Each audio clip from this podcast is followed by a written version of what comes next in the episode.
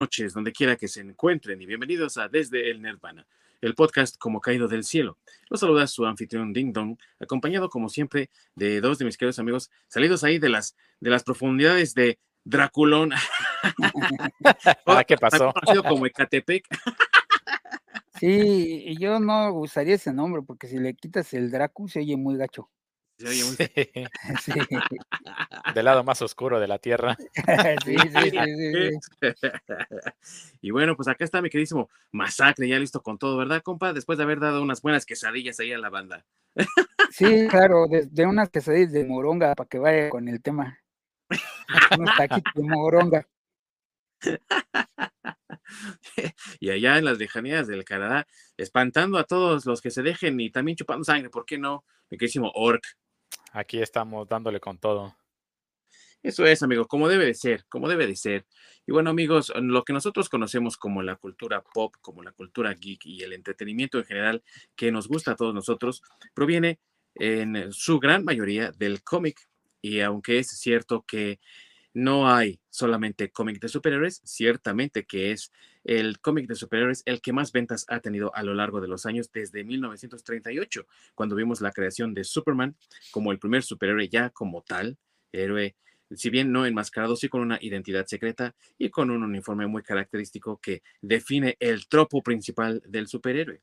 Sin embargo, a lo largo de los años después de ese primer gran debut, ha habido personajes que no necesariamente son considerados superhéroes, pero que han pasado la prueba del tiempo y se han convertido en personajes icónicos, personajes populares o en algunos casos también personajes un tanto oscuros, pero no por ello menos interesantes que los superhéroes que, por supuesto, engracian nuestras páginas de cómics mes con mes. Y hoy vamos a hablar de tres de esos personajes, dos de ellos cumpliendo ya 50 años de existencia, que se dice muy fácil, pero siendo un personaje oscuro y no superheroico en el cómic, ya es decir bastante. Así que hoy vamos a hablar de Vampirella, de Red Sonia y de Howard el Pato. Así que sin más preámbulo, comenzamos.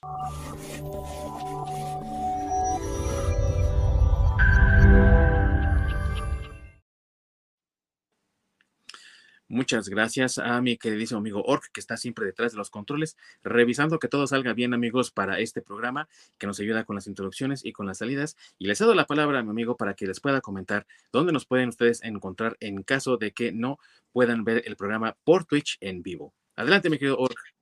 Pueden topar la repetición en nuestro canal de YouTube, en Desde el Nirvana Podcast, o si no, pueden toparnos en cualquier plataforma de podcast de su preferencia, ya sea Spotify, Google, Apple, etcétera. Así es, amigos, y recuerden que también seguimos buscando otras tantas opciones, porque el Orc ya está cansado de que Spotify nos esté poniendo ahí comerciales, sobre todo si pagamos para que no sea así, ¿verdad? Así que si ustedes conocen alguna otra plataforma que tenga diferentes podcasts y que ustedes puedan hacer streaming de diferentes eh, programas de ese estilo, por favor háganoslo saber en nuestras redes sociales de Facebook y Twitter desde el Nirvana Podcast, porque siempre estamos a la búsqueda de nuevas opciones donde ustedes nos puedan encontrar fácil, rápido y sin esa lata de tener que estar escuchando ahí comerciales, porque sabemos que su tiempo es muy valioso, amigos. Y también estamos buscando diferentes plataformas donde se pueda archivar video, como lo es eh, YouTube, y si hay otras como Rumble o Dailymotion, BitChute, Odyssey, ustedes díganos cuál de todas esas que andan por ahí ocupan más y veremos la opción de poder estar también ahí disponibles para ustedes. Y bueno, amigos, pues ya entrando en materia, hay que tener un poco de contexto también de en, en, los momentos diferentes que estos personajes fueron creados y sobre todo con uno en particular que es Red Sonia debido a que es una creación original del escritor tejano eh, Robert Howard, que también es muy conocido por haber creado otros dos personajes bastante populares, que son Solomon Kane y por supuesto el más popular de todos, Conan el Bárbaro, pero que en este momento estamos hablando del personaje que cumple 50 años, que es el que ya vieron en sus mentes y que trataron de plasmar en la página personajes, personalidades, mejor dicho, como Roy Thomas y los que estaban involucrados en ese entonces en Marvel, en la creación de los cómics de Conan el Bárbaro como licencia que les habían permitido uh, en el legado del señor Howard para poder publicar historias en formato gráfico y por supuesto también pues le dieron su toque especial un cambio por ahí y aunque hoy en día ya no es propiedad de Marvel, sigue estando vigente en otros diferentes títulos, como el más reciente, que va ya en su segundo número por parte de Dynamite Entertainment allá en los Estados Unidos, y por supuesto que también el personaje de Vampirella, que no es propiamente un personaje de cómic como tal, al menos no en esencia, sino que era parte de una revista pues de horror, aunque el, la revista tenía diferentes viñetas y un formato de cómic, no era un cómic como tal porque no seguía en ese entonces las disposiciones del código de cómics del que ya hablamos, por cierto amigos, y el video está por ahí en YouTube y también pueden encontrar en, nuestro archivo de podcast de ese programa. Así que el personaje no fue creado ahí originalmente, sin embargo, rápido encontró un nicho entre los fanáticos del cómic y por tanto también ya sus aventuras hoy por hoy se pueden encontrar en ese formato y también de mano de Dynamite Entertainment, que es quien ahorita está trayendo los cómics de Vampirella y está a punto de lanzar una nueva miniserie con el personaje allá en los Estados Unidos, empezando este mes de septiembre. Y por supuesto, el pato Howard the Dog que ese sí sigue siendo propiedad de Marvel Comics, que hemos tenido oportunidad incluso de ver por ahí en pequeños cambios en el MCU y que también, al igual que los otros dos personajes, tiene el distintivo de tener una película, pero no tan buena. De nada buena, diría yo. De nada buena. Pero nada, nada. No, de, la verdad, y vamos a hablar de eso, ¿no? Pero entre la película de Vampirella y la de Howard, no sé cuál irle por la peor basura, y bueno, amigos, porque nos gusta el orden y la pulcritud aquí también, vamos a llevarlo en orden de antigüedad, empezando por Vampirella, que es el personaje más, más antiguo de todos, y también porque es, como les decía, el personaje que eh, comenzó en páginas de una revista, no propiamente en un cómic como tal. Así que tenemos ahí eh, la revista de Vampirella número uno, que aparte fue creada la portada por el mismísimo Frank Frazetta, el famoso artista de la ciencia ficción y la fantasía sobre todo, que ha traído grandes trabajos también con Conan el Bárbaro, con la película de Fuego y Hielo y otras tantas cosas. En fin, su, su trabajo ha sido amplio, muy, muy grande y por supuesto que ayudó a darle el distintivo al personaje. Pues vamos a hablar de él. Eh, que aparte, no sé si ustedes, mis queridos amigos, han tenido oportunidad de leer. Yo sí, y pues está chido el personaje, ¿no? Eh, aunque sí lo noto como, al menos en su estética, pues sí, muy, muy de esa época de finales de los 60, principios de los 70, ¿no? Que es lo que más o menos distingue al personaje y que, que, pues a la gente le gusta, ¿no? O sea, es, por algo se sigue vendiendo. Sí, pues sí, el cosplay, porque las historias, yo eh, leí alguna vez, este, una o dos, porque de hecho también salió aquí en México, este, digo, muy, muy, este, ¿cómo se dice? Muy eh, fugazmente, porque en realidad no sé ni cuántos, este, números se publicaron de Vampirella, este, pero sí, esos fueron los que tuve la oportunidad de leer y pues eh, la mera verdad, la mera verdad, este, la historia no se me hizo tan buena, no se me hizo mala, pero no se me hizo así como tan buena para la, la, la fama que tiene, ¿no? Creo que más la fama de Vampirella es el look, porque creo que es de esos personajes que ves en una ocasión, más cuando es cosplay, gracias señor por esos cosplay tan bonitos de Vampirella. Este, pero pero, este, sí, creo que es la estética más bien del personaje lo que llama más la atención, ¿no? Porque, repito, en mi opinión, este, pues las historias no son tan buenas. Sí, no, no, no, no, a lo mejor no son tan, eh, tan populares. Y por eso es también que estamos hablando de este personaje, porque es un personaje oscuro, no solamente por ser un, un, una criatura de la noche, sino también por lo mismo de que no es un personaje que muchas personas pensarían cuando hablan de cómic o pensarían en cómic, ¿no? Creado por, sí. No, no, nada más dije, o sea, sí. Creado por Forrest Ackerman, que aparte fue muy eh, influenciado también por el trabajo del mismísimo eh, Edgar Rice Burroughs, por ejemplo, y también por Tina Robin, Trina Robbins, que fueron los que dieron la idea de este personaje y después le dieron a Frank Faceta, mira, tú haz un dibujo con esto y él trajo la estética del personaje con ese traje muy ah, cortadito, las botas y el cuellito así elevado, tipo Drácula, ¿no? De Bela Lugosi, que también se convirtió en una marca registrada prácticamente de vampiros, porque quién no recuerda al Morbius, ¿no, güey? Con sus con las potas ahí cubriéndole el cuello. sí. Sí, pues es que es lo que te... es, una, pues, una tanga pezonera que le va sí, sí. entre piernas hasta los hombros, básicamente. Y con cuello. Y con, cuello, sí, con cuello, para que no se vea tan descubierta, pobrecilla. Le vaya a agarrar un frío. Para darle caché. Sí, sí, le vaya, le vaya a hacer este daño el frío en las anginas. Por eso se cubre el, el cuello. Sí, sí, sí, ya sabes que la, la amigdalitis está cañona, entonces pues sí, hay que cuidarse de eso. Sí, yo por eso digo que sí, la este... bueno, es que creo que es eso, ¿no? La estética del personaje es de esos personajes que tú los ves y no se te olvidan, o sea, no, a lo mejor ni has leído nunca un cómic, es más, yo eh, puedo apostar que nuestros amigos tal vez nunca han leído un cómic de Vampirella, pero si ven a Vampirella saben quién es. Sí. sí. totalmente. Y es ahí donde viene la popularidad del personaje y cómo ha trascendido y cómo es una representación también de lo que hay más allá del cómic de superhéroes, que es a veces en lo que nos enfrascamos mucho, pues porque hay un montón de historias, hay un sinnúmero de personajes también, y porque eh, como son también respaldados por las dos grandes compañías de cómics en los Estados Unidos, vamos a ser sinceros, ¿no? Marvel y DC, estando detrás de ellos titanes de la industria como Warner y Disney, por supuesto, pues tienen un montón de lana para poder sacar más y más cosas a comparación de alguien que va a crear, por ejemplo, un cómic de Vampirella, ¿no?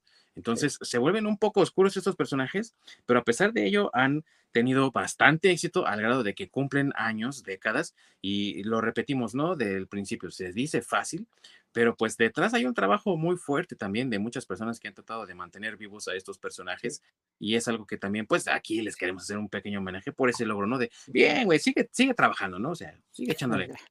Ahora, no se enojen conmigo porque esa es mi opinión de que las historias no son tan buenas, pero sí quiero mencionar que Vampirella tiene su nicho y tiene sus fans de Hueso Colorado, ¿eh? Oh, sí.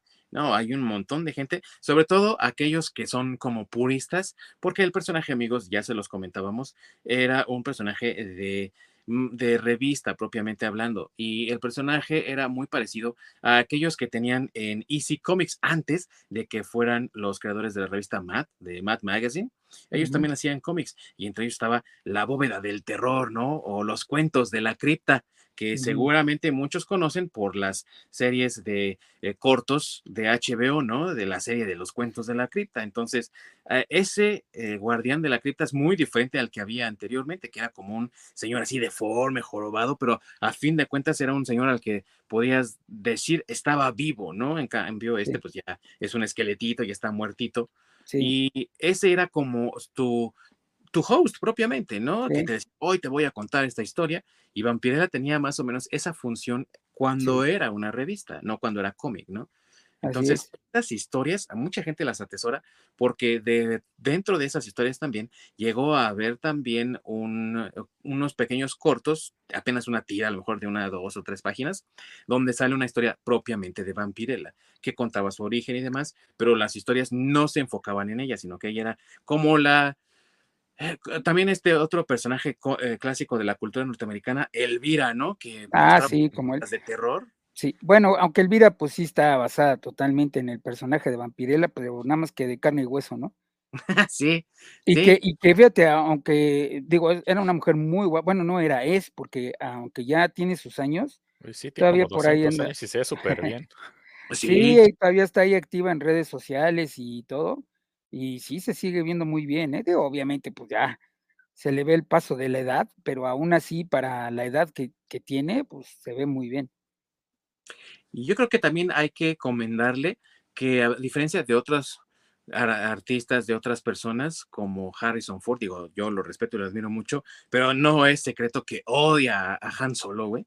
A diferencia de ello, ella sí abraza a Elvira como ella misma, ¿no? Entonces llega a ir a convenciones y va disfrazada de Elvira, güey, ¿no? O sea, ella ya es Elvira propiamente dicho, ¿no? Ha abrazado al personaje y no tiene ni vergüenza ni empacho. Pues es que si ves la última película donde salió Han Solo, pues también lo terminas odiando el personaje. bueno, pero la, Sí, no, pero y aparte la diferencia es que Harrison Ford quería matar a, a Han Solo desde el regreso del Jedi. Pues eh, hubiera sido lo mejor que hubiera pasado. Pues Con lo que le pasó después, sí tienes razón. Sí, la verdad que sí. Este, bueno, nada más eh, como dato, si quieren seguir a, Elvira en sus redes sociales, pues la actriz se puede decir que, le da vida a Elvira, se llama Cassandra eh, Peterson. Entonces, ahí, la pueden seguir en redes sociales, tiene Instagram, tiene Facebook y todo, aunque ella sigue este, personificando a Elvira en sus, en sus presentaciones en vivo. Este, eh, eh, la, actriz se llama este, Cassandra Peterson. Sí, así es. Y el caso de Vampirella era muy similar, de que era el host de la historia. Sin embargo, poco a poco fue ganando más popularidad y después dejaron de lado las historias tipo antología, que eran la razón por la cual fue creado el personaje originalmente, y ya decidieron concentrarse más en, en Vampirella como tal, y de ahí pasó a convertirse en un cómic ya propiamente dicho, ¿no? Ya el cómic de Vampirella, que aparte también tenía mucho talento español, o sea, eh, el, talento latino realmente, eh, tanto en historia como en arte, y sobre todo en arte, el trabajo de muchos de estos artistas como Leopold Sánchez o José González y demás, hicieron eh, mella pero positivamente en la imagen del personaje, en las características que hoy definen al personaje y que si bien Fraceta fue el que lo diseñó como tal y por el cual es tan conocido, ellos le metieron un montón de cosas más que hicieron del personaje algo que, como bien dice Mi querido Masacre, tiene fans y va a seguir teniendo fans por muchos años, por seguir. No, además está muy impregnado en la, en la cultura pop porque se me olvidó mencionar que, por ejemplo, ahorita que eh, ligamos a, Elvira con, con este eh, Vampirella. Este, los Simpson tienen el personaje de, Elvira, solo que no se llama Elvira, se llama este Bubsarela, si más no me equivoco. Pero es la, digamos que es la combinación de, de Vampirella y Elvira. Sí. Sí, y no ha sido eh, tampoco extraño, por lo mismo que les comentaba, amigos, de que hubo talento español y latino, básicamente hablando, ah, trabajando desde el principio con el personaje, también por ello es un personaje muy popular en, España también, aunque no pareciera, ¿no?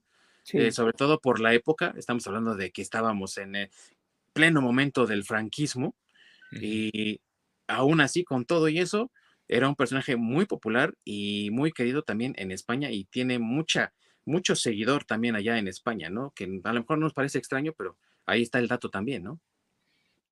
Exactamente. No, adelante, adelante. Ah, que este, pues sí, justamente, ahora sí que todo tiene su nicho, ¿no? Cada personaje.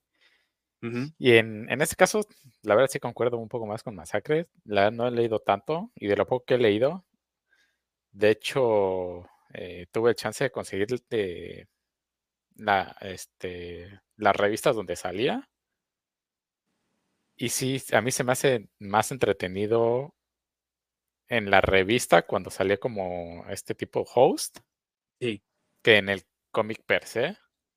Y sí, justamente es, yo también creo que es un personaje muy icónico por la estética más que por el, contenido de personaje como tal.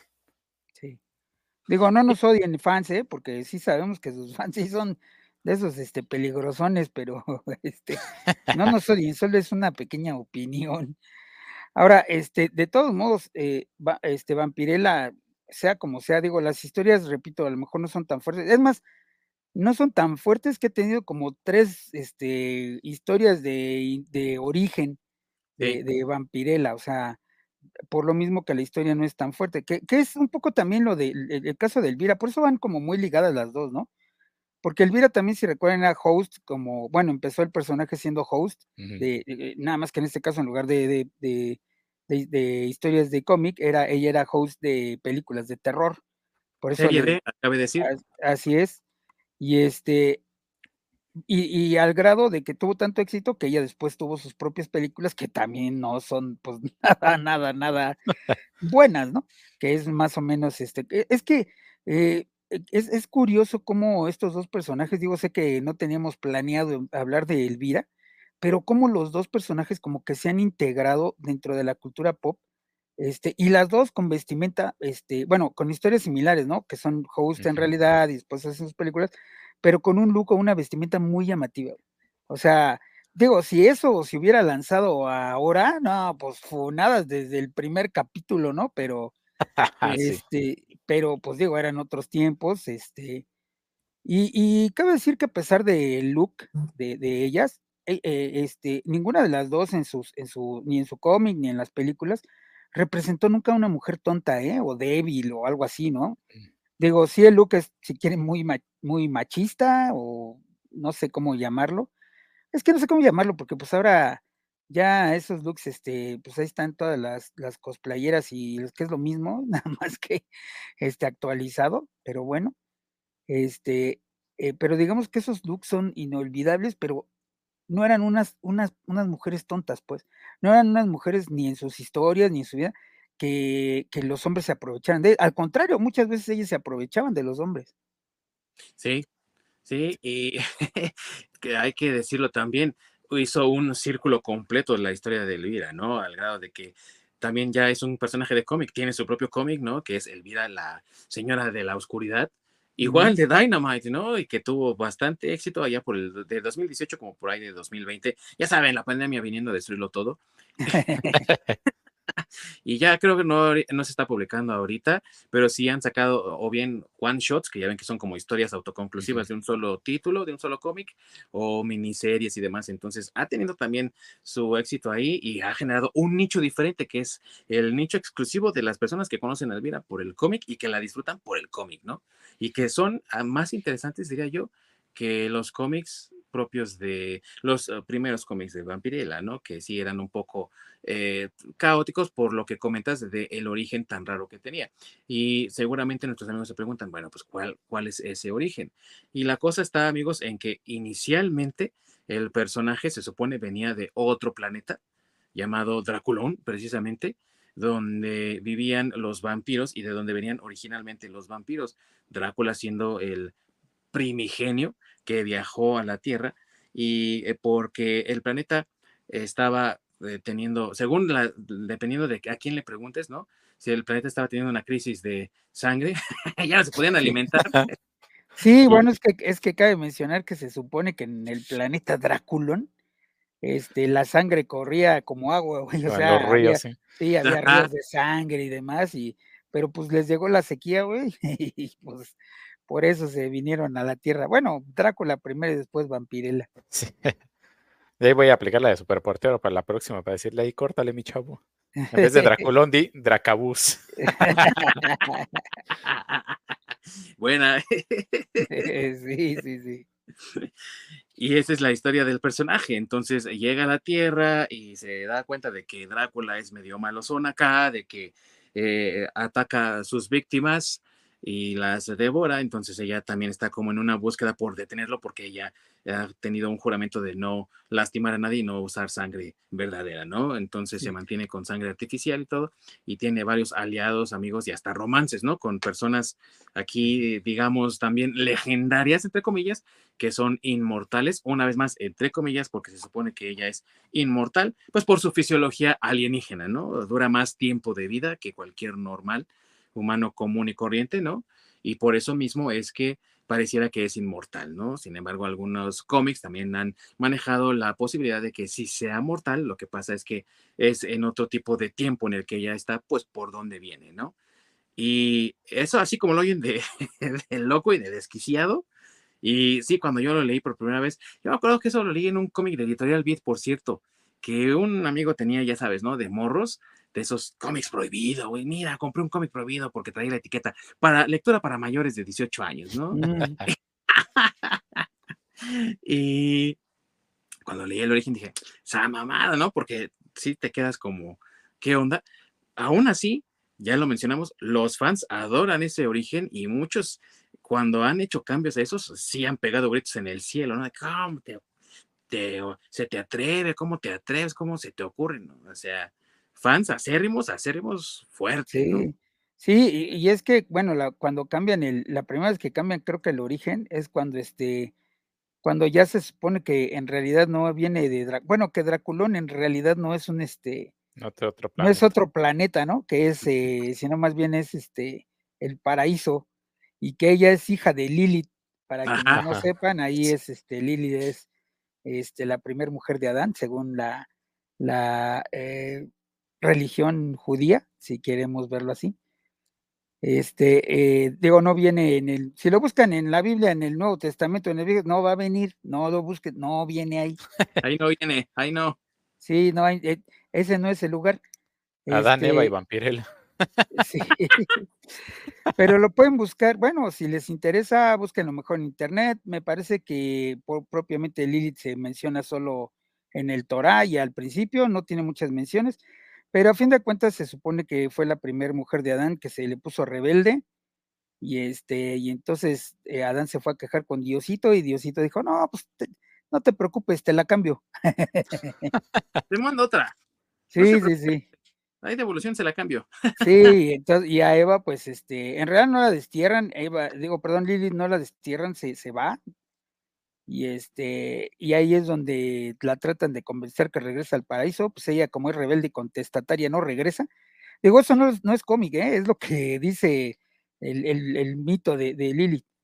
Entonces, a fin de cuentas, no regresa, este, el diablo la visita y para no hacerles el cuento largo, se vuelve una especie de demonio. Y de ahí es donde muchas historias de vampiros han tomado el, este, el origen vampírico. Uno de ellos es Vampirella. Si juegan este rol y juegan Vampires de Masquerade, bueno, pues también de ahí viene. Entonces, sí. este, ese mito de Lilith ha sido tomado por varias, este, varias, eh, varios personajes o guiones como origen de los vampiros. Incluso Humberto Ramos en su, en su Crimson también. Ah, sí, sí, sí. Mete a Lilith y demás. En una serie sobrevalorada, sub, subvalorada, perdón, la de Crimson, ¿eh? Mm. Ah, ah, tienen que revisitarla de verdad. Saludos, Alberto, por cierto. Saludos al buen Humberto Ramos, por cierto. Sí, patrocínanos. Y... después de ello, pues obviamente todo el mundo así de, nada, otra, otra vez un cambio, ¿no? En otro cambio que también hizo Dynamite recién, no tan recién, pero digamos, cuando empezaron ellos a publicar, pues ah, también ella trabaja como que sí, como que no con el buen Drácula, ¿no? Ya no son como tan enemigos, ya son como que sí, como que no.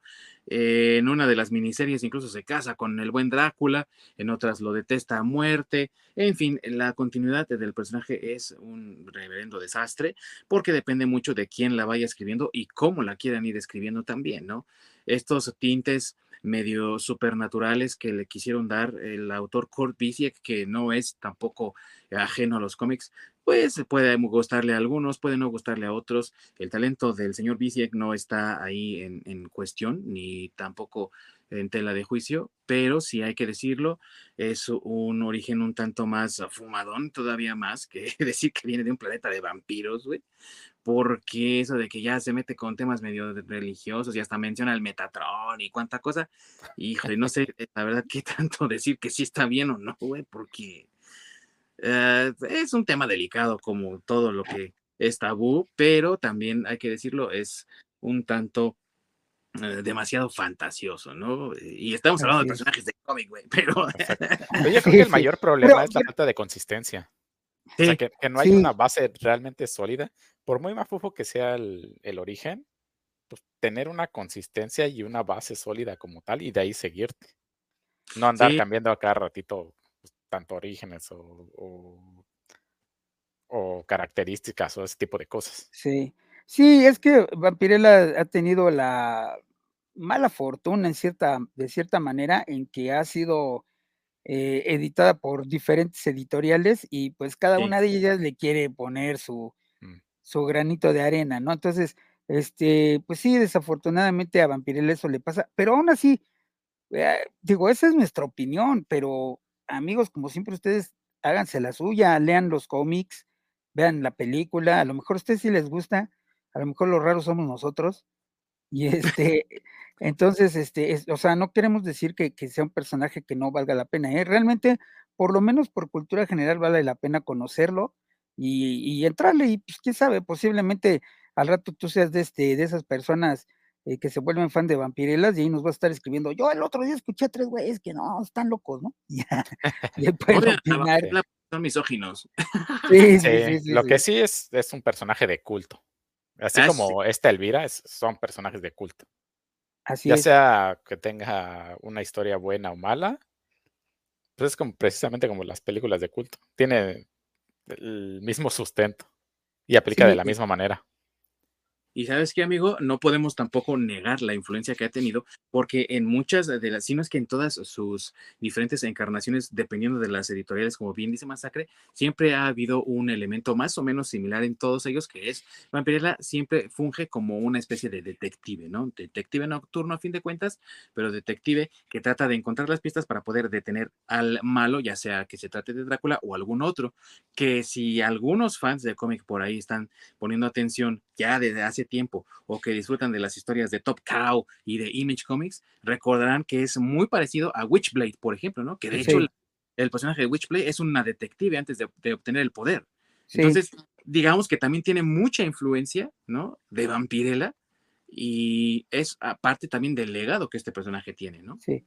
Sí, pues desde Luke, desde ha inspirado canciones también. Eh, o sea, vamos, eh, sí es un personaje de culto y, como bien dice eh, Ding Dong, puede o no gustarte sus historias, pero, eh, eh, y como dijo Ork, es un personaje de culto que ha inspirado muchas otras cosas, o sea, el que a lo mejor no sea nuestro personaje favorito, porque digo, no es mi personaje favorito, pero yo en lo personal tampoco digo, ay, qué porquería de persona. No, no, no. Simplemente no es un personaje que sea de mis favoritos. Sin embargo, es de culto y ha influenciado a N cantidad de, pues, de artistas, ¿no? De artistas en general este, músicos, pintores, eh, escritores, o sea, sí han tenido esa influencia de, de Vampirella. Exactamente, no es como que estuviéramos hablando de Miss Marvel o algo así. O sea, estamos hablando de, personajes con un nicho bastante fuerte. ya tenías que buscar para tirarle. ah, un rasponcito, un, por aquí, un rasponcito para allá, nadie lo nota. Y más ahora que ya pues eh, eh, la, la, nueva Miss Marvel, el nuevo cómic que salió, la está escribiendo la, la morra, güey. Así que hay que también darle otro chingazo, digo, para que se baje. sí, que fíjate que eso sí me gustaría también resaltar lo que es lo que mencionamos, ¿no? O sea, Vampirella y, y Sonja, o sea, y Elvira, este, son mujeres, si quieres, con un look muy este especial o seductor o, cuestionable, no sé, como quieras decirle. pero, pues como quieras llamarle, pero, pero como personaje, no son, no son mujeres ni débiles, ni tontas, ni, o sea, todo lo que ahorita defiende el feminismo o que quiere resaltar, pues ellas lo tienen, güey. La diferencia es que Luke es este eh, incómodo. o no sé cómo decirlo, güey. Sí, porque pues, hoy en día, si, digamos, si Vampira lo hubiera este, sido creada hoy en día, hubiera sido parida por Jennifer Lawrence, Claro. Sería este, no binaria y no se depilaría el sope y se lo pintaría de colores. Sí, claro, así es. Y en vez de, y en vez de tener aventuras o algo así, se pasaría marchando o cosas así. Sí, denigrando a los hombres, güey. y, ojo que ella los ha utilizado, ¿eh? Bueno, las tres han utilizado sus encantos para, para resolver casos utilizando a los, a los hombres, ¿eh?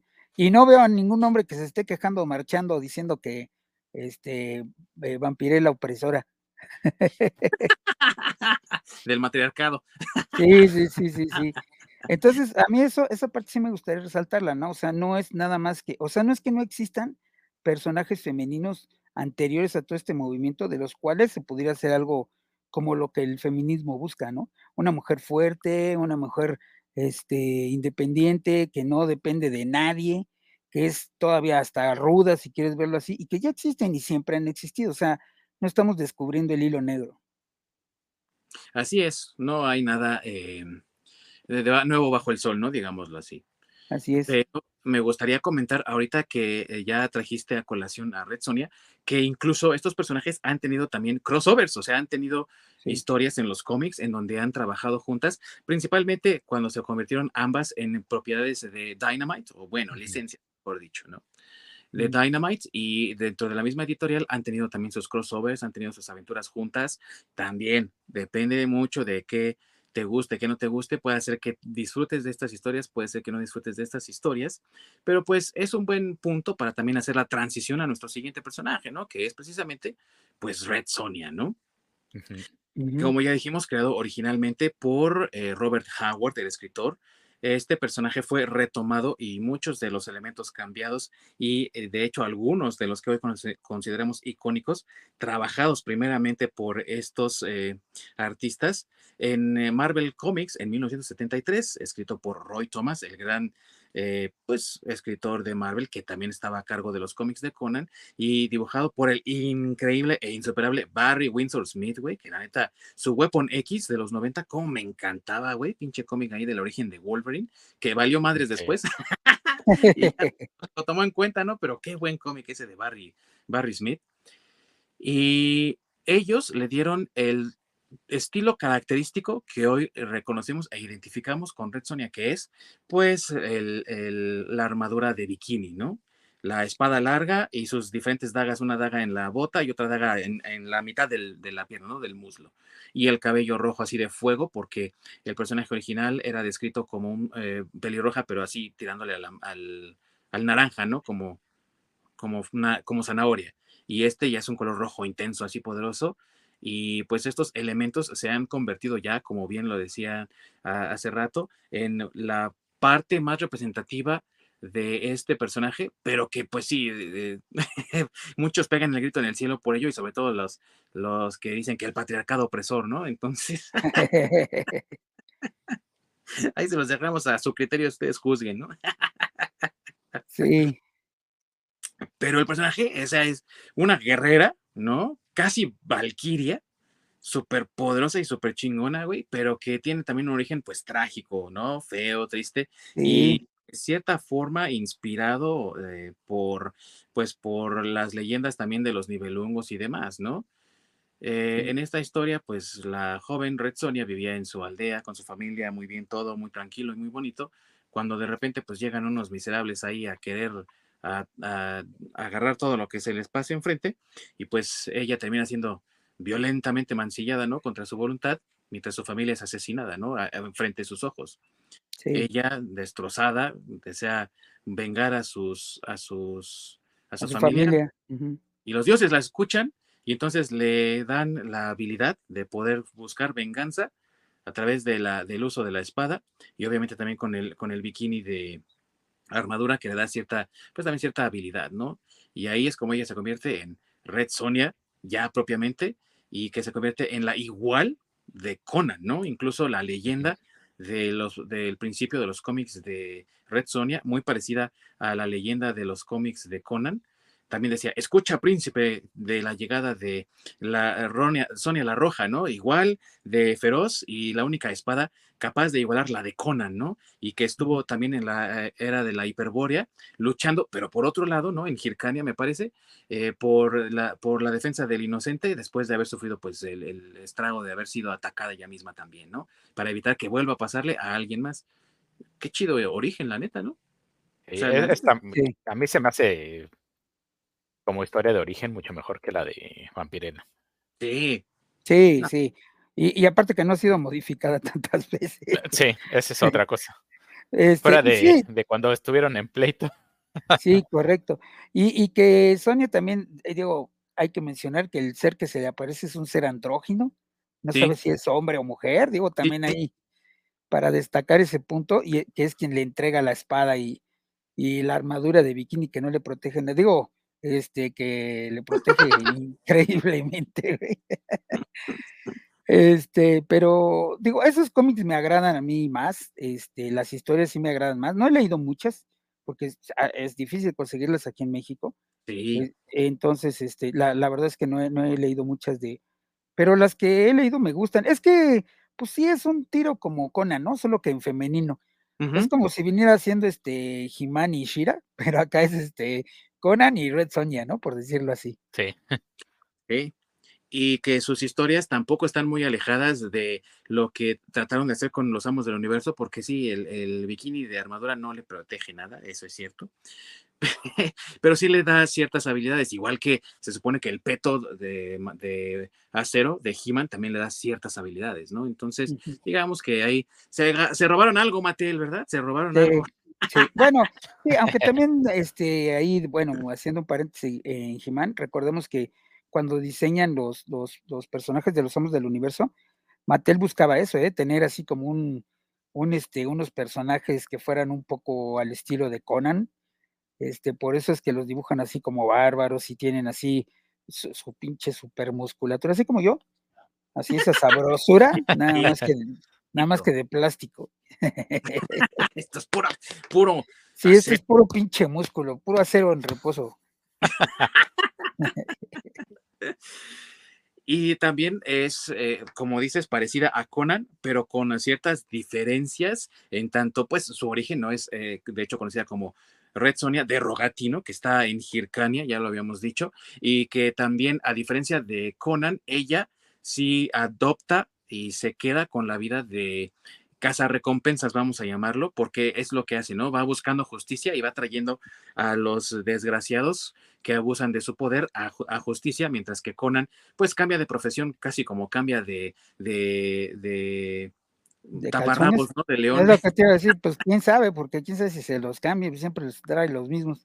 Sí, pero pues mientras que Conan es eh, forajido, mercenario, pirata y después se vuelve rey, eh, eh, en el caso de Red Sonia, ella pues sí siempre es la aventurera recompensas, ¿no? Y eso está bien también para el personaje porque le permite eh, si bien no hay mucho avance del desarrollo del personaje como tal, sí le permite también tener diferentes aventuras, encontrarse siempre con diferentes adversarios, no siempre los mismos, y también, ¿por qué no decirlo? Hasta ignorar ciertas continuidades, porque no necesita recordar eh, necesariamente qué pasó, porque borrón y cuenta nueva hay una nueva historia, ¿no? Entonces también eso, como decía el orc, eh, no le permite que haya esos enredos ni enlodadas de la historia original, ni de la base, ¿no? Que es lo que decía el org de Vampirella hace rato. Exactamente. Entonces creo que eso está bien en el caso de Red Sonia. Y aparte también hay que decir que hubo por ahí algunos también eh, bocetos del buen y ya eh, finado John Romita padre, a quien ya le hicimos un homenaje amigos, por si quieren buscar ese video o ese eh, programa en el podcast y también la dibujó igual, ¿no? Como esta mujer fuerte, eh, vociferante, ¿no? Igual que el Conan. Y, hay una imagen que como recuerdo mucho que yo no tengo en cómic lamentablemente, pero lo vi así en un cómic que me agarré a leer, ¿no? En, un reprint, donde está incluso la Red Sonia con su espada de una mano y en la otra mano un eh, tarro de cerveza, ¿no? Y gritando ahí en la taberna, ¡ah! ¿no? Y toda la gente ahí celebrando con ellas, ¡eh! ¿no? Como pues, te ganaste nuestro respeto, mija, y órale, bebe como quieras, ¿no? Entonces, ahí, tenemos un claro ejemplo donde una mujer fuerte, barbárica, no necesariamente tiene que estar peleado con la feminidad, ¿no? O sea, puede tener ese dibujo muy femenino, muy curvilíneo, y ser ruda y ser este barbárica, ¿no? De cargar espada y escudo. Sí. A diferencia de lo que vemos en Masters of the Universe, ¿no? Y la basura de Kevin Smith, donde esta Tila, no sabemos si es Tila o Tilo. o tiene más bien tilón, ¿no?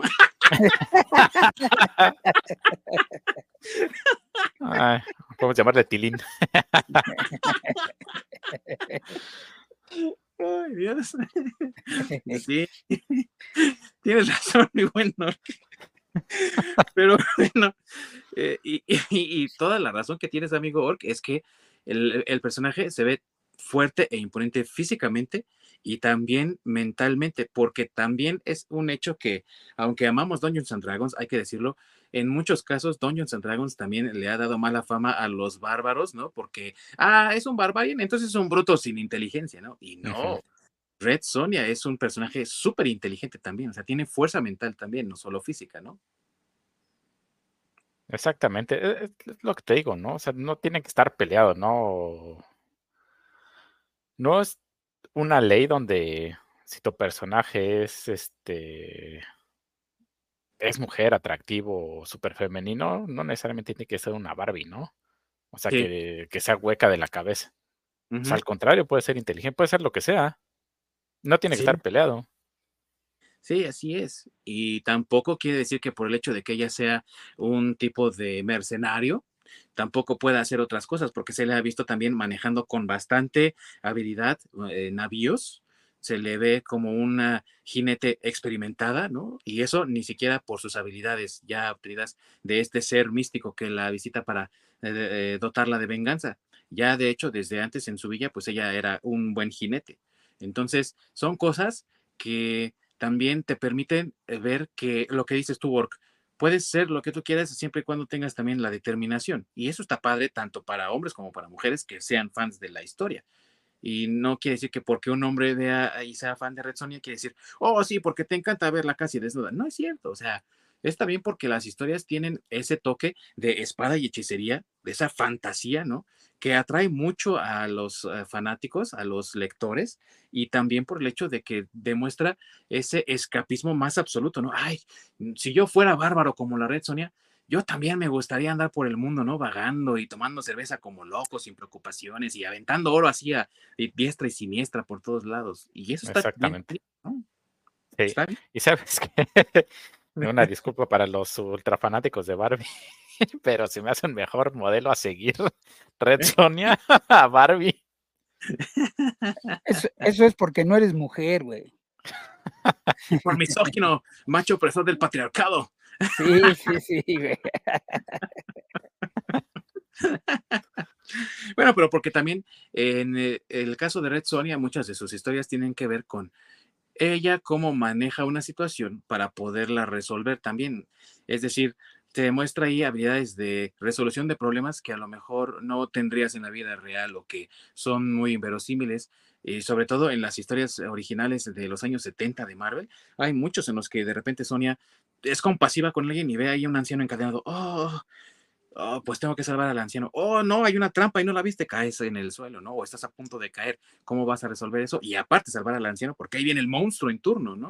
Este tipo de cosas también son importantes de tomar en cuenta porque hablan de la resiliencia que como personaje, la personalidad de Red Sonia tiene para seguir avanzando en búsqueda de esa justicia que a lo mejor ella le fue negada en un principio cuando se, se, asesinaron a su familia, pero que al final encontró cuando acabó con los, con los transgresores de la vida que ella tenía, ¿no? Sí. Y aparte que es una mujer que, eh, bueno, ya lo mencionamos, pero que se le pone, que es el igual, la contraparte, el complemento de Conan, ¿eh? O sea, obviamente ha tenido sus crossovers con Conan. En la película de Red Sonia, pues no es propiamente Conan, pero todos sabemos que sí es Conan. De hecho, así fue escrito. Sí, así es. Ah, este, aunque en realidad, pues, eh, y sí, y es eh, Arnold también, pero propiamente no fue este, presentado como Conan, pero este, hacen, eh, igual que en la película, es igual en el cómic, hacen un, este, pues una super pareja, ¿no? Cuando están juntos, pues son, la verdad, son imparables y más de uno les tiene miedo cuando saben que están juntos, porque ya han hecho varios crossovers, no solo uno. Sí, así es. Ha habido varias veces en las que los personajes se han unido, o obviamente como los dos eran en ese entonces, en los 70, personajes licenciados a Marvel, bueno, Red Sonia creado en Marvel propiamente, pues no era de extrañarse que cada cierto tiempo ah, en un cómic eh, y estrella invitada, Conan, ¿no? Al cómic de Red Sonia, o al revés, ¿no? Estrella invitada, Red Sonia en el cómic de Conan. Entonces era algo que pasaba y que era muy frecuente. Ahora, como de hecho, creo fue invitada en, con Spider-Man en uno, ¿no? Si no estoy mal. También hubo cómics de, de donde se hacen un team up, sobre todo en la precisamente la revista conocida como Marvel eh, Team Up, que es los equipos que hacen ciertos personajes con Spider-Man, así como The Brave and the Bold, que ya ves que es Batman y alguien más. Ajá, sí. Así es el Team Up. El Team Up en Marvel era Spider-Man y alguien más y ahí aparece Red Sonia en una, en una historia.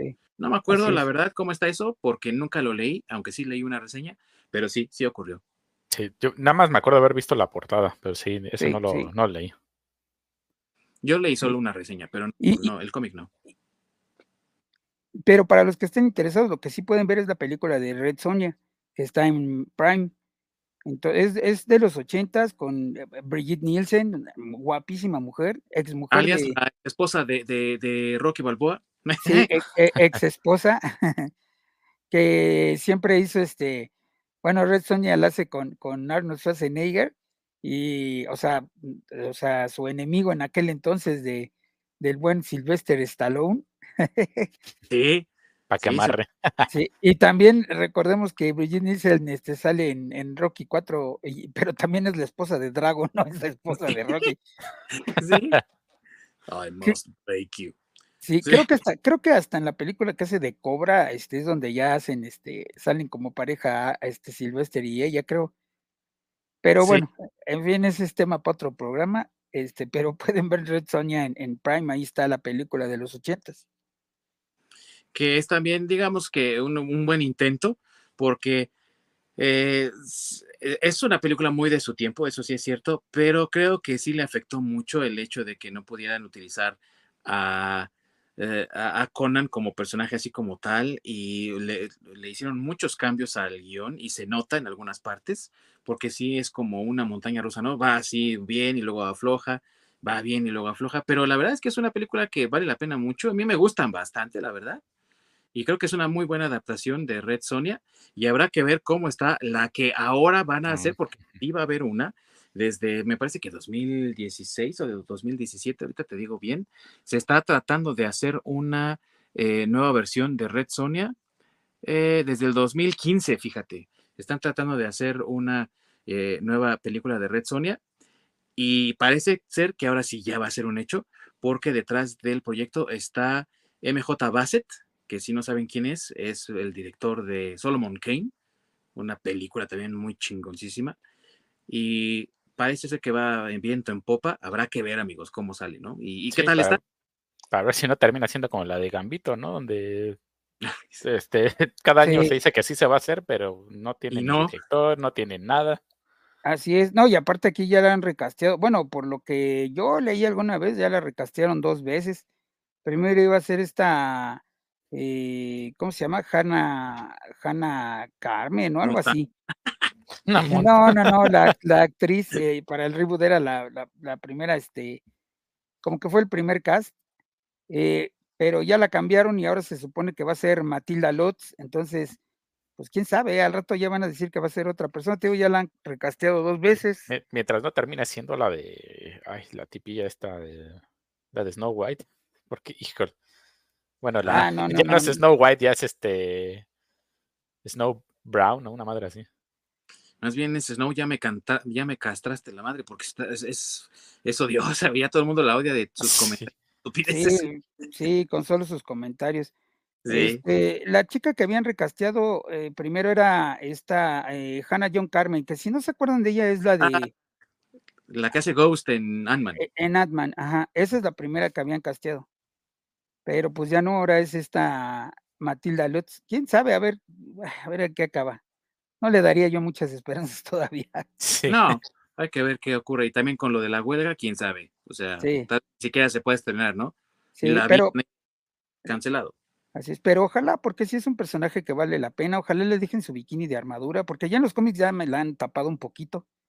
Ya no saltan tan con el bikini este, de armadura, digo, pues ya son otros tiempos, pero pues es que era muy característico de Red Sonia, discúlpenme, pero pues, o sea, era la, la, la guerrera así, bueno, tan es así que fue de las primeras que criticaron por usar la armadura de bikini. Sí, sí, eso no es ni siquiera posible, eso no ayuda en batalla y que la fregada, ¿no? Bueno. Sí. Eh, también hay que mencionar, ya antes de despedir a Red Sonia, güey, que Dynamite en 2005 obtuvo los derechos para poder editar los cómics de Red Sonia y lo hicieron con bombo y platillo allá por el 2005, pero pronto, allá por el 2012, 2013 me parece, eh, tuvieron a bien decirle a Gail, Gail chinga tu madre Simón, que se lo podría escribir, y sí, sí lo escribió.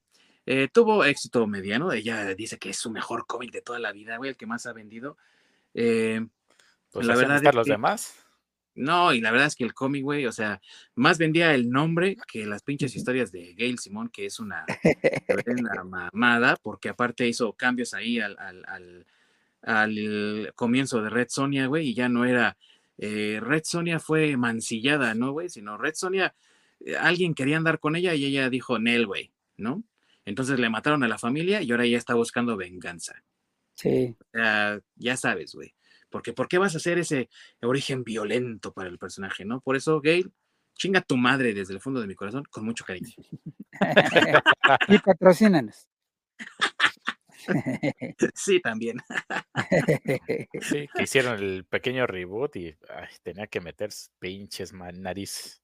Y siguen los pendejos de Dynamite haciéndolo mal porque en este año hicieron para celebrar los 50 años del personaje que crearon Thomas y Winsor Smith un nuevo cómic ya como otro borrón y cuenta nueva. Y aunque el cómic número uno no habla del origen de Red Sonia, sí el, eh, el cantar, la leyenda de, ah, escucha príncipe, como en la de Conan, ahí ya pusieron, no, pero Red Sonia estaba eh, rechazando los avances de un poderoso rey, ¿no? Entonces ella lo mató porque no podía tolerar que lo que le, anduviera coqueteando y ahora ella vive como fugitiva. Güey, no mames, ¿no? O sea, y, era, y, era, un rey porque si hubiera sido un campesino hubiera sido acoso. Sí, güey.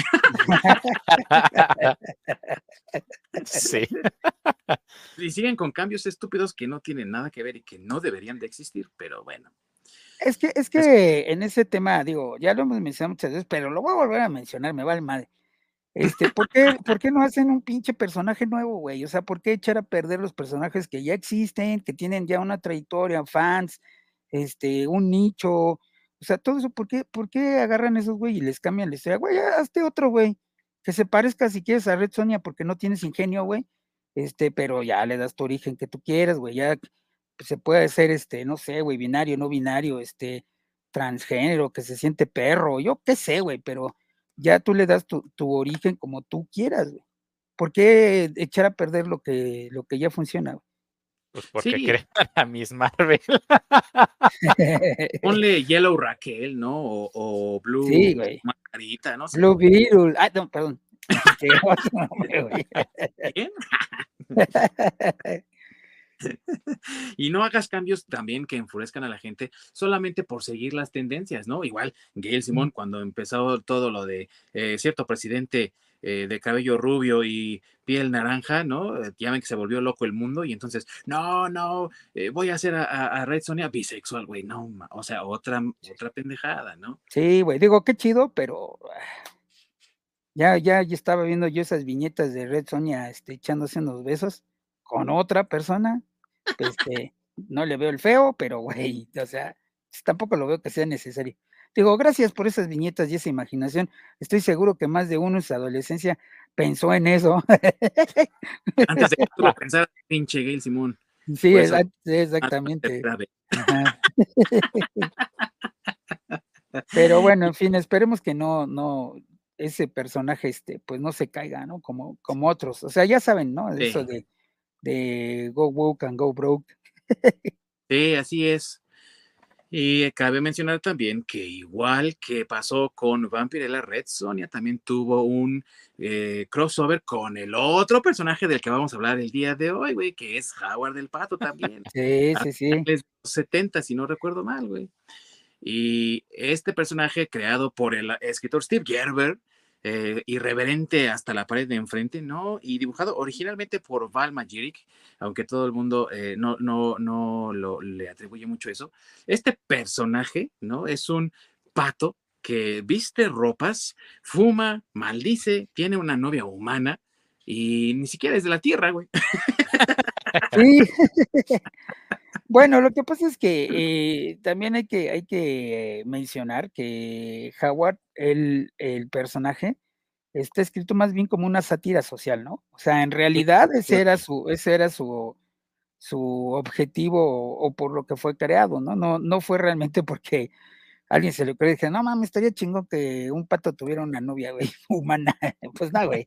Este, eso ya fue parte de, las historias, pero eh, el punto aquí es que eh, antes de Deadpool, por decirlo de alguna forma, este, pues en realidad eh, eh Howard era ese personaje, pues digamos, en mi opinión, este, pionero, se puede decir, de, de, de la irreverencia, ¿no? Porque Este, él, cabe resaltar que él no tiene ningún poder, es un pinche pato, nada más humanoide, pero no tiene ningún poder.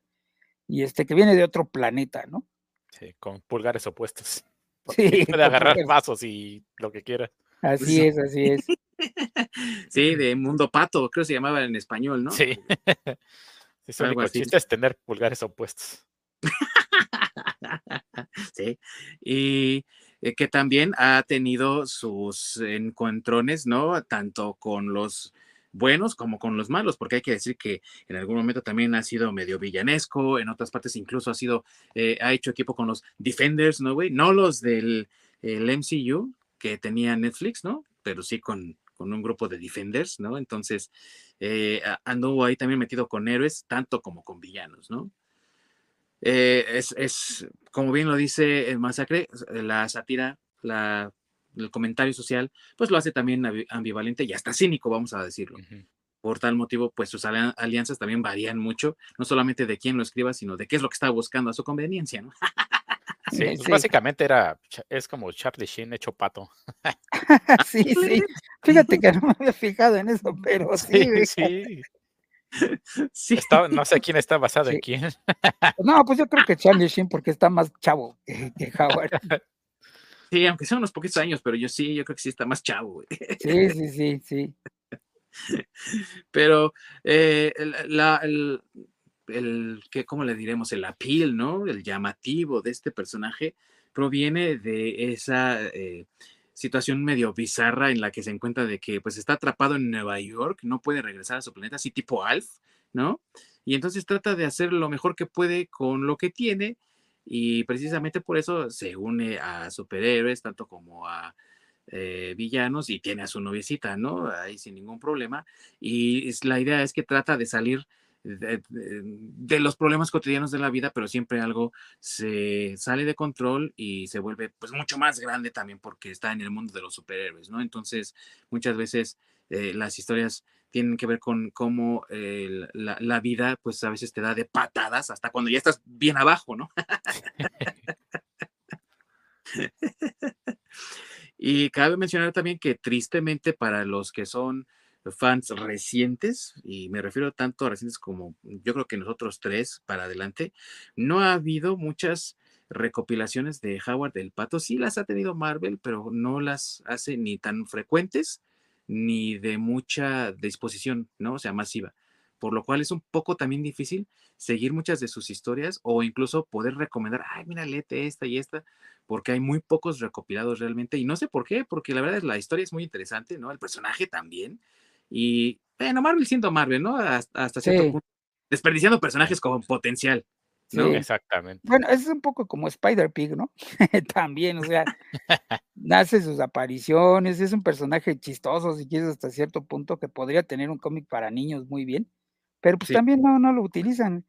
Y nada más tiene apariciones, ¿no? Como digo, bueno, porque cabe mencionar que Howard, eh, el pato, aunque este lo vimos en, en, en, las películas de Guardianes de la Galaxia, este, no ha sido el único lugar donde hace como sus cameos, ¿no? Porque también en los cómics aparece en Civil War, aparece en Secret Invasion, en Marvel Zombies, en Fear Itself, este, en eh, ¿qué otro? Eh, creo que en esos son en los únicos este, que, que ha aparecido así como como, ah, bueno, en Civil War 2 creo que también. no sé, porque ese no lo leí completo. ¿Y, quién podría, güey, la neta? Sí. no, pero bueno, entonces esos que mencioné, él sí hace una aparición, este, porque incluso en Civil War hasta tiene su pequeña historia de que quiere ser, este, quiere salir del anonimato y, registrarse ahí en el registro de superhumanos, pero no le dan chance, güey, porque es demasiado desmadre para, para el gobierno. Dice, no, güey, ¿cómo le vamos a dar derechos a un pinche pato, güey? Entonces, este, pues digamos que en el universo de Marvel él, es como si no existiera, güey. O sea, ahí está, pero no existe, incluso en el, en el cómic. Porque también ahí Howard dice, güey, pues no tengo, no, o sea, no más multas de tránsito, este, no voy a pagar impuestos, porque yo no existo. Es más, si quisiera votar, no podría ni votar, güey, porque yo no existo. Sí, exactamente. Es, es como un personaje de, este, de esos que sale embarrado en todo dice, bueno, este, pues me voy a registrar o voy a este, darme de alta como superhéroe, pues para saltarme algunas cosas, ¿no? Y le dicen, Nel, sáquese la verga.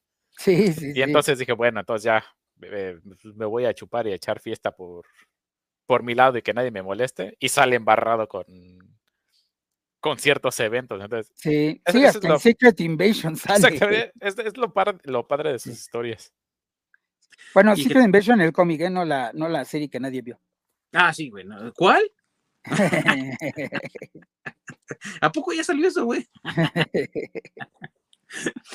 Y hay que mencionar que mucho de eso que estás mencionando también es lo que juega a favor de esa sátira social y de ese comentario, ¿no? Porque en muchas ocasiones también incluso ha sido moralmente ambiguo porque pues ¿quién lo va a juzgar o quién lo va a meter en problemas? Como cuando en alguna ocasión, me parece, espero estar recordando bien porque lo leí en algún compilado, viaja al espacio tratando de encontrar su regreso a su mundo y se encuentra con una como prisión, ¿no? Donde quieren salir eh, huyendo los criminales que son todos mutantes, alienígenas y todo, y él simplemente los va destruyendo porque son vidas eh, alienígenas, ¿no? No son vidas más, y aparte, pues, ¿quién lo va a juzgar, güey? Si ni existe en el mundo, ¿no? O, quién le va a decir que no, güey. Sí, sí, sí. y así, ¿no? O sea, e, e, esos momentos de moralidad que a veces te preguntan, ¿no? En filosofía, bueno, ¿es que el hombre realmente es bueno o solo es bueno porque alguien más lo está vigilando, ¿no? Y él rompe con todos esos paradigmas, pero sí, eh, siniestra, ¿no? En su cómic. Oye, ¿y qué es tan así que en el, en el evento ese de Amalgama, eh, de Amalgam, este, ah, ese güey se fusiona con Lobo. Ah, sí, sí, Lobo, y se convierte en Lobo el Pato. Lobo el Pato, así. sí, sí, cierto y que también eh, tuvo bastante éxito, ¿no? Cuando se hicieron los Amalgam y salieron creo dos números de ese y todo el mundo, no, güey, ese está bien chido, ¿no? Y todo el mundo quería más. Sí, de... se quedó bien chido. Sí, sí, sí, sí. Sí, porque los personajes se parecen mucho también en su actitud cínica hacia la vida y su eh, propensidad al desastre, ¿no? Y al caos. Sí, exactamente. Sí, entonces ese, ese quedó súper chido también. Esos, es como esos de Dark Claw, igual que en el Amalgam, ya ves que fue Wolverine con Batman, quedó también muy chido. Este, creo que este Lobo el Pato también queda súper chingón. Eh, o sea, como que, como bien dices, ¿no? Como que están muy afines, aunque pues también se pudo haber, bueno, digo, Amalgam es un, evento de DC, pero si lo hubieras llevado a, bueno, DC y Marvel, pero si lo hubieras llevado a que él se fusionara con Marvel, también podría haber sido fácilmente Deadpool, ¿no? Un pato Deadpool, por decirlo así, porque también tiene la, la misma actitud y, actitud irreverente que tienen sus cómics de, bueno, por lo menos los de inicio de, Howard, ¿no? Porque eso sí hay, eh, eh, bueno, ya lo mencionamos, pero eh, Howard the Dog es, o bueno, inicialmente era, era sátira, era este, crítica hacia la sociedad, este, hacia muchas cosas que, estaban pasando, y pues hacían a través de un pato, ¿no? Porque como bien dices, desde ese entonces, pues ¿quién va a juzgar un pinche pato? Sí, sí, sí, y también ha tenido incluso sus encuentros con Deadpool, ahora que lo mencionaste, nada más que ya un poco más para acá, porque también eh, la popularidad de Deadpool le ha permitido tener muchos crossovers, ¿no? Y aunque la gente aplaude mucho que se junte con Spider-Man y los hacen así como los super bros de toda la vida, hay que decir que también muchas veces cuando se ha unido con Howard el Pato, ha tenido también como un, esta explosión, como todo subido al cuadrado, ¿no? O al cubo. Entonces, sí es algo que los fans han apreciado bastante y de lo que pues quisieran tener más, pero no, ahorita a la fecha, por ejemplo, no ha habido planes de traer más Howard del Pato. Eh, todo el mundo pensó, ah, ya salió en el MCU, ya es canon, ya va a haber una película de Howard del Pato. No ha habido tampoco pláticas para poder traer el personaje al MCU y no ha habido tampoco, eh, aunque ha, tenido también cameos en las series animadas, ningún plan para hacerle una serie animada tampoco. O sea, no se está expandiendo y se ha quedado ahí como personaje ahí nada más complicado hoy en día es, mucho, muy, muy complicado, la verdad, por el hecho de cómo es el personaje y el, pues sí, el, activismo político que está haciendo Disney, la verdad, no entra dentro de, pues, de su visión, la verdad. Y si terminan siendo una película de Howard the Duck, va a ser algo completamente diferente. Porque la verdad, pues es que si los juntas a Howard y, a Deadpool, es un cagadero a la N potencia. Lo cual sería muy divertido, pero para los estándares de Disney hoy en día realmente es muy complicado de que se haga. Sin embargo, sí, por ejemplo, me gustaría más eh, creo que fue hoy o ayer cuando hicieron el anuncio de que eh, parece ser que va a salir Kid Pool, ¿no? Que ya ven que es la versión bebé, la versión niño de Deadpool, en la película número 3 de Deadpool, güey. Ok, está bien. ¿Y por qué no pensar a lo mejor en mejor traer a, Howard del Pato, güey? ¿No? Si de todas maneras va a ser una película de clasificación R, pues no le vería yo ningún problema a traer a un personaje que, si pienso yo, tiene mucho potencial y mucho carisma. Y la verdad, esas versiones de Deadpool nunca me gustaron, ¿no? La Female Deadpool, el Kid Deadpool, ni la Gwenpool me gusta, güey. Así ah, no. Eh, yo creo que sería mucho más interesante. Pero bueno, ya sabes, Marvel siendo Marvel, ya lo dijimos, ¿no? Pues es que, a lo mejor, es que a lo mejor le han de tener este miedo a la, a la película que hicieron en el 86, porque pues la verdad sí le salió bastante malita. Este, digo, uh, no sé, yo, yo créeme que la vi en el 5, pero no dudo que haya estado toda cortada, ¿eh? Porque este, e, en realidad nunca la he visto, digamos, en la versión original. Pero bueno, pues también ahí esa escena de sexo que se avienta con, con, este, con la sí, con Lea Thompson, pues como que también de las polémicas, ¿no? Me imagino. Sí, aunque a, mí me gustó la película donde sale con Mickey y Goofy, la de los tres mosqueteros. Está bien chida. Ese es Pato Donald, güey. ah, que no es el mismo. Inicialmente era el mismo, prácticamente. sí. y ya que mencionaste la película. Pues yo digo que a lo Así nada más iba a decir que yo creo que le tienen miedo y por eso no se animan a hacer otra película. Sí, puede ser, puede ser, pero ya que lo mencionaste, pues la verdad ahí sí, un tachi, ¿no? Para George Lucas como productor. Digo, nada más soy productor ejecutivo, pero de todas formas, ¿no? O sea, después de, eh, de ser ese visionario que nos trajo Star Wars, dijo, no, pues sabes que este producto me gusta para financiarlo, vamos con eso, ¿no? Y... Pues yo creo que ni se molestó en revisar el guion ni nada, o sea, es que sí, sí, sí es mala, aunque tratan de hacer chistes, pues no es graciosa, o sea, bueno, el pato sí se ve que es una botarga, güey, se ve horrible. Sí. Digo, claro, es el 86, iba a estar medio difícil que lo hicieran en stop motion o en, o en este, o no sé, en, en CGI que todavía no existía. Sí, no, tenía que ser una, un animatronic estilo como las tortugas ninja, algo así. Sí, algo así. Pues no, todavía no estábamos tan avanzados en ese momento. Entonces, pues sí, también no ha envejecido pues nada bien la película. De hecho, creo que no la pueden ver en ningún lado. Creo que estaba en Prime, pero para venta, creo, o renta. Y yo creo que eh, a 10 pesos, güey, porque no creo que alguien quiera. pues a lo mejor alguien por curiosidad, no lo sé. Sí. ¿Sabes qué otro riesgo correrías si Disney se le ocurriera hacer la película del día de hoy? Que hoy se la dirán a un pendejo como Taika Waititi. ¿Para qué, que quiera hacer su pinche broma de las cabras otra vez? Pero con patos. Pero con patos, sí. Una pendejada así. Sí, no. Eh, la verdad es que sí es una película malísima esa del, del 86. Eh, y, y no creo que hacerla por parte de Taika Waititi, güey, le hiciera ningún favor, güey, ¿no? O sea, sería, fíjate lo que sería todavía peor que la película del 86 y haría quedar bien a la película del 86. sí. No, y aparte también con toda la, agenda política que nos están queriendo educar, pues no, Howard the Dog realmente no es un, un personaje que tenga cabida dentro de esa de esta nueva política, ¿no? Estaría funado desde el principio o trataría de no sé, le quitarían lo misógino que es, le quitarían lo, lo machista que es, porque y que desafortunadamente o afortunadamente pues es lo chistoso del personaje, ¿no? Es lo que le da vida. Ser irreverente, ser como Charlie Sheen. Sí, ser como le quitarían todo eso y no sé, igual y lo volverían activista y le quitarían las plumas de la cabeza en narco, y es una pendejada así. sí, posiblemente. Le darían un, pato salvaje, güey, porque como esos son negros, güey. Ah, sí, sí, sí. Entonces, la verdad que no, no tendría cabida y no habría como mucha oportunidad. O sea, al menos en el ambiente en el que estamos ahorita, de un guion inteligente no lo habría. O sea, si la película del 86 es un bodrio, es porque precisamente ignora mucho de ese humor ácido y de ese comentario que tenía el cómic original.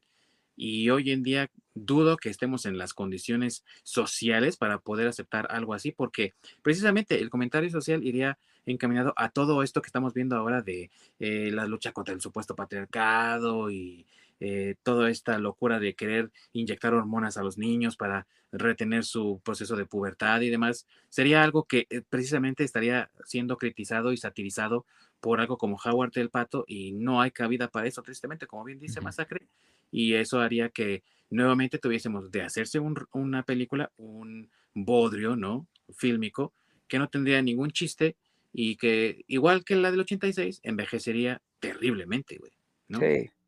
Y eso si no se lo dieran a algún, como ya dijimos, algún director de esos este, que quieren ser wokes y que haría realmente una porquería de Howard. O sea, vamos, no hay manera. Tal vez por eso Disney mejor decidió ni, ni tocarlo. Qué bueno que hace sus cameos como en los cómics, pero hasta ahí. Sí. Y es lo que está haciendo también en los mismos cómics, ¿no? Actualmente yo creo que también eso tiene que ver y, e, e, influye mucho en que no tengamos una serie propia de Howard, que lo dejan a cameos en los cómics para no eh, ofender, ¿no? Las sensibilidades, las hipersensibilidades no, de ahora, ¿no? Las, las modernas. Sí, ¿no? Ves que ves a quienes están escribiendo las historias en Marvel realmente no hay a quien asignárselo. Sí, no, totalmente. Y que también hay que decirlo, eh, las series de Howard del Pato tampoco es que fueran series legendarias, ¿no? Y con muchos números, pero eran algunas muy, buenas miniseries, ¿no? O sea, una de las cosas interesantes eran las miniseries de Howard del Pato. Y ahorita no hemos tenido miniseries de él, pues yo creo que también por lo mismo, ¿no? Que ya estamos mencionando. Y es una pena, porque entonces dejas de lado algo que es también muy importante, que es la observación la, el ridículo y también cómo sobrellevar la pesadez y el caos del mundo actual a través de la risa, ¿no? Y a través de la observación como lo hace Jaguar del Pato. Creo que es algo que hace mucha, mucha falta y qué pena que no se pueda simplemente para no, eh, para no eh. ofender a los sensibles y no que, que, no te cancelen y pierdas tu negocio, ¿no? Exactamente. Eso es algo que si alguien se anima a hacerlo, tiene que ser algún alguien independiente en, en los cómics o alguien en la revista Mad, algo así. Pero y, e, eso, y eso hacer algo muy, muy bueno para que no, para que a pesar de que le vayan a dar todas las críticas del mundo y lo vayan a funear miles de veces, pues jale, ¿no? Siga funcionando. Pero ¿sabes qué? Nada más por el hecho de tirarle a los Vox, va a tener un nicho muy grande y se va a mantener a flote. Pues sí, posiblemente, pero repito, aún así, aún así tendría que ser un, pero aún así tendría que ser un, un, un, muy buen guion, güey. O sea, un muy buen guion para que la gente lo, lo, apoye y llegue a tener un éxito. Si no, pues no, no, no, no va a funcionar. Te digo, o sea, vamos, a ser independiente. Sí, no, pero si vuelve, sí, pero aunque sea independiente, si vuelven a hacer un guion como el del 86, güey, pues va a estar peor, güey. Entonces sí tiene que ser alguien, como tú dices, independiente, pero que haga un guion inteligente, güey, un, un buen guion. Sí, eso sí tiene que haber eh, una persona con suficiente inteligencia y talento para poder tener un buen guion. Sí. Y, también que sepa un poco de comprensión de lectura para aventarse un chapuzón a la historia del personaje, que a pesar de que estamos hablando de 50 años, no hay eh, tampoco así que tú digas la mar de historias como si hablaras de eh, los cuatro fantásticos o algo así, ¿no? Creo que es bastante digerible la información para poder también sacar material que se base en las historias del cómic, ¿no? Que te digo, no son muchas, pero también quisiera mencionar que es una tristeza que en este año el personaje, igual que Red Sonia, está cumpliendo 50 años y pasa sin pena ni gloria, ¿no? O sea, no hay planes de un nuevo cómic, no hay planes de una miniserie, de alguna historia, de un programa, película, nada, güey. O sea, ah, sí, cumple 50, qué chido, güey, ¿no? O sea, sí, su última aparición se podría decir que fue Guardianes de la Galaxia, ¿estás de acuerdo? En las películas sí, y en los me parece que su última aparición fue precisamente en un cameo en la Guerra de los Reinos, ¿no? War of the Realms, cuando eh, Malekith quiere eh, poner a los mundos del Yggdrasil en pelea y no sé qué, un pinche crossover culerín. Sí, o, si quieres así. Pero... Y, sabes qué, que tienen, lo peor de todo es que es un terreno fértil y no se aprovecha, porque pues fácilmente, no sé, pues eh, hay talento que puede aprovecharlo. Obviamente ese talento no está ni va a ser contratado por Marvel, DC, etcétera. porque obviamente ya sabemos a qué tipo de personas contratan. Pero es que sí tiene un nicho y al no haber tanto, nada más te tienes que empapar un poco digo, para agarrar, digamos, el esta sátira, este picardía que tiene, y de ahí te agarras y te sueltas como gorda en tobogán. Entonces sí, no sé, este, puedes hacer un, fácilmente una historia, ¿no? Donde Donald Trump está en la cárcel y como la película de Little Nicky, donde a este Hitler le meten peñas por el trasero, haz algo así. Sí, sí, sí. puedes hacer algo así fácilmente y sabes que va a causar muchas risas y vas a tener un nicho que te lo va a comprar. Sí, pues sí, realmente. Pues, Sobre todo un nicho como, como nosotros, que apreciamos el buen humor, una buena historia, y simplemente con nosotros se va a mantener a flote. Porque vamos a seguir consumiendo ese producto si es bueno. Pues ojalá te escuchen ahí, Dynamite patrocínanos, Marvel, todos. Les arreglamos sus chingaderas que están haciendo. sí, totalmente, ¿no? Y creo que lo que dice Lord es eh, muy, eh, no solamente válido y respetable, sino también muy atinado, ¿no? Porque hay mucho producto allá afuera que está siendo sostenido por el nicho. Y eh, el hecho de que sea parte de un nicho no quiere decir que sea poco. Vamos, a fin de cuentas, ¿cuántas personas pueden ser fan de mi pequeño pony? Y aún así es algo que se sigue manteniendo. Y es un nicho de verdad. Oye, no te vas a meter con mi pequeño pony. Próximo episodio, mi pequeño pony. Pero es cierto que también hay muchas personas, además, güey, si lo está editando Marvel, si es un personaje de Marvel, si ya lo hemos visto, como bien dijiste, ¿no? La última aparición fue en Guardians of the Galaxy, apenas este año, en la tercera, ¿no? Me refiero. Sí. Hay gente que todo lo que saca Marvel lo consume, güey por supuesto que también, aunque no sean fans, aunque no tengan buen humor, como dice el, el Lord, ¿no? Que nosotros sí tenemos buen humor y lo podemos sostener. Incluso la gente que es como Marvel Zombie, güey, de que no es una falta de respeto, pero todo lo que saque Marvel lo consumen, seguramente lo van a comprar y eso va a generar también que se pueda mantener, ¿no? O sea, pues ahí está, ¿no? Que lo sí, ojalá, sí, exactamente, ojalá. Ideas ahí hay, este, pues ya tómenlas, no háganos caso, patrocínenos otra vez, acá estamos. Sí, güey, sí. Pues bueno, amigos, este ha sido un recorrido por estos tres personajes, ¿no?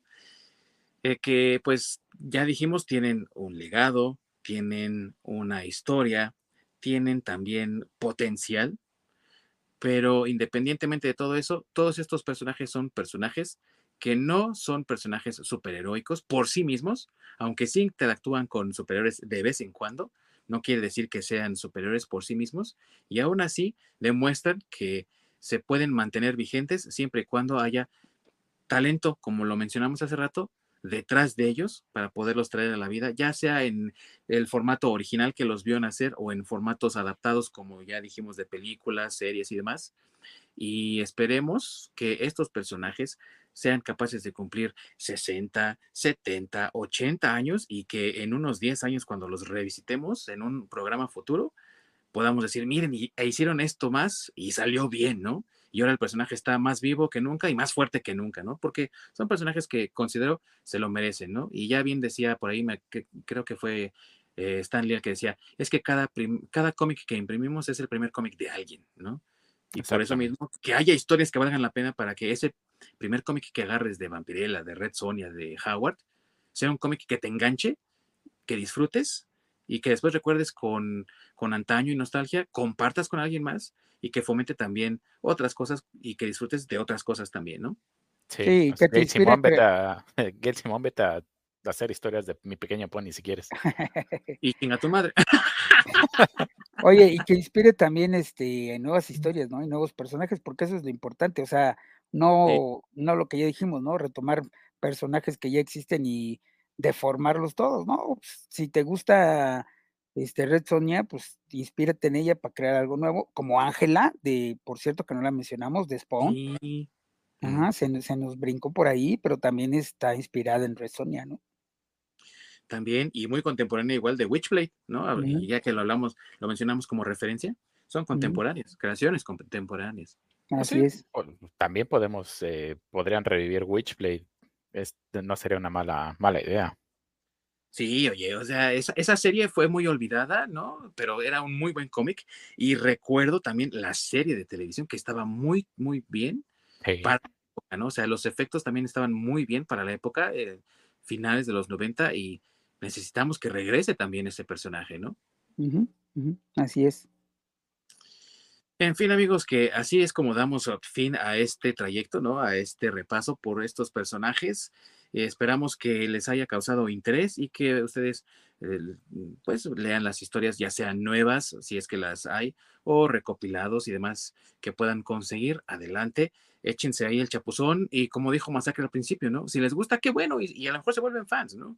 Y si no, al menos ya leyeron, ya conocieron y ya pueden también tener temas de conversación con otros tantos fanáticos del cómic, porque hay de gustos, ¿no? Para aventar al cielo y es bueno también que sepamos un poquito de todos para convivir entre todos amenamente, ¿no? También.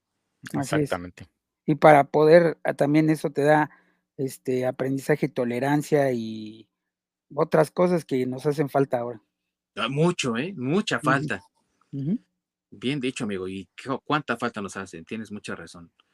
Y bueno, amigos, pues les agradecemos mucho que nos hayan acompañado el día de hoy y les pedimos, por favor, que nos acompañen la próxima semana porque vamos a estar hablando de un tema muy, muy mexicano, ¿no? Hablaremos de este tema de dos a tres caídas, güey, y sin límite de tiempo. Bueno, sí, en una hora, ¿no? Porque es lo que tenemos de programa, pero eh, estaremos hablando, amigos, de la lucha libre, que es uno de los fenómenos culturales no solamente más representativos de nuestro país, sino también uno de esos que une a propios y extraños, güey. Puede llegar a la Arena México sin conocer a nadie y salir con un buen de compas. Sí, sí.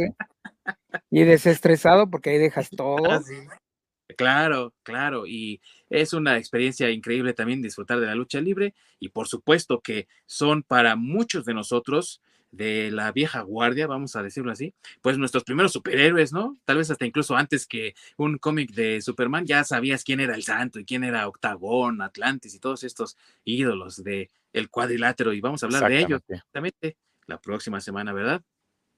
Así es, aprovechando el mes patrio. Exactamente, a celebrar la cultura. Para celebrar nuestra cultura, hoy empezamos el mes patrio y la semana que viene vamos a hablar de estos personajes, amigos, de este fenómeno cultural que es la lucha libre, de los cómics que hay, porque hubo cómics del Santo y de Blue Demon, y también de las películas, memorabilia, en fin, todo aquello que ha habido, la ya extinta, pero recordadísima por nosotros, serie de El Santo de Cartoon Network, que qué desgracia que no la tienes HBO, de verdad, cero ahí, tache. y se va a poner bueno, ¿qué no, amigos? Sí, sí, sí se va a poner bueno. Así que pues ya se lo saben amigos, no se lo pierdan, aquí nos vamos a estar esperando como todas las semanas y así le damos inicio a nuestro muy hermoso mes de septiembre, mes patrio. Muchas gracias amigos por su presencia el día de hoy. Se despide de ustedes Ding Dong y allá tengo a pues otro jefe de cuadrilátero, ¿verdad? Mi, buen sí, Ya no hablemos de planetas que terminan con CULO. N. sí. Y allá pues, en las lejanías de Canadá, que parece que llegó del mundo pato, mi queridísimo, Orc. Nos estamos viendo. Y ya saben, de dos a tres caídas y sin límite de tiempo. Así es. Así que ya saben amigos, muchas gracias a todos por su atención y también recuerden que nos pueden ver en los archivos de YouTube y también nos pueden encontrar como formato de podcast en diferentes plataformas de streaming parecidas a Spotify y recuerden también por favor compartirnos aquellas otras plataformas y espacios que ustedes conocen para podernos encontrar. Estaremos más que encantados de poder estar ahí a su disposición. Y de nuevo, eh, los vemos la próxima semana. Gracias a todos por su atención. Córrela, mi querido Orc.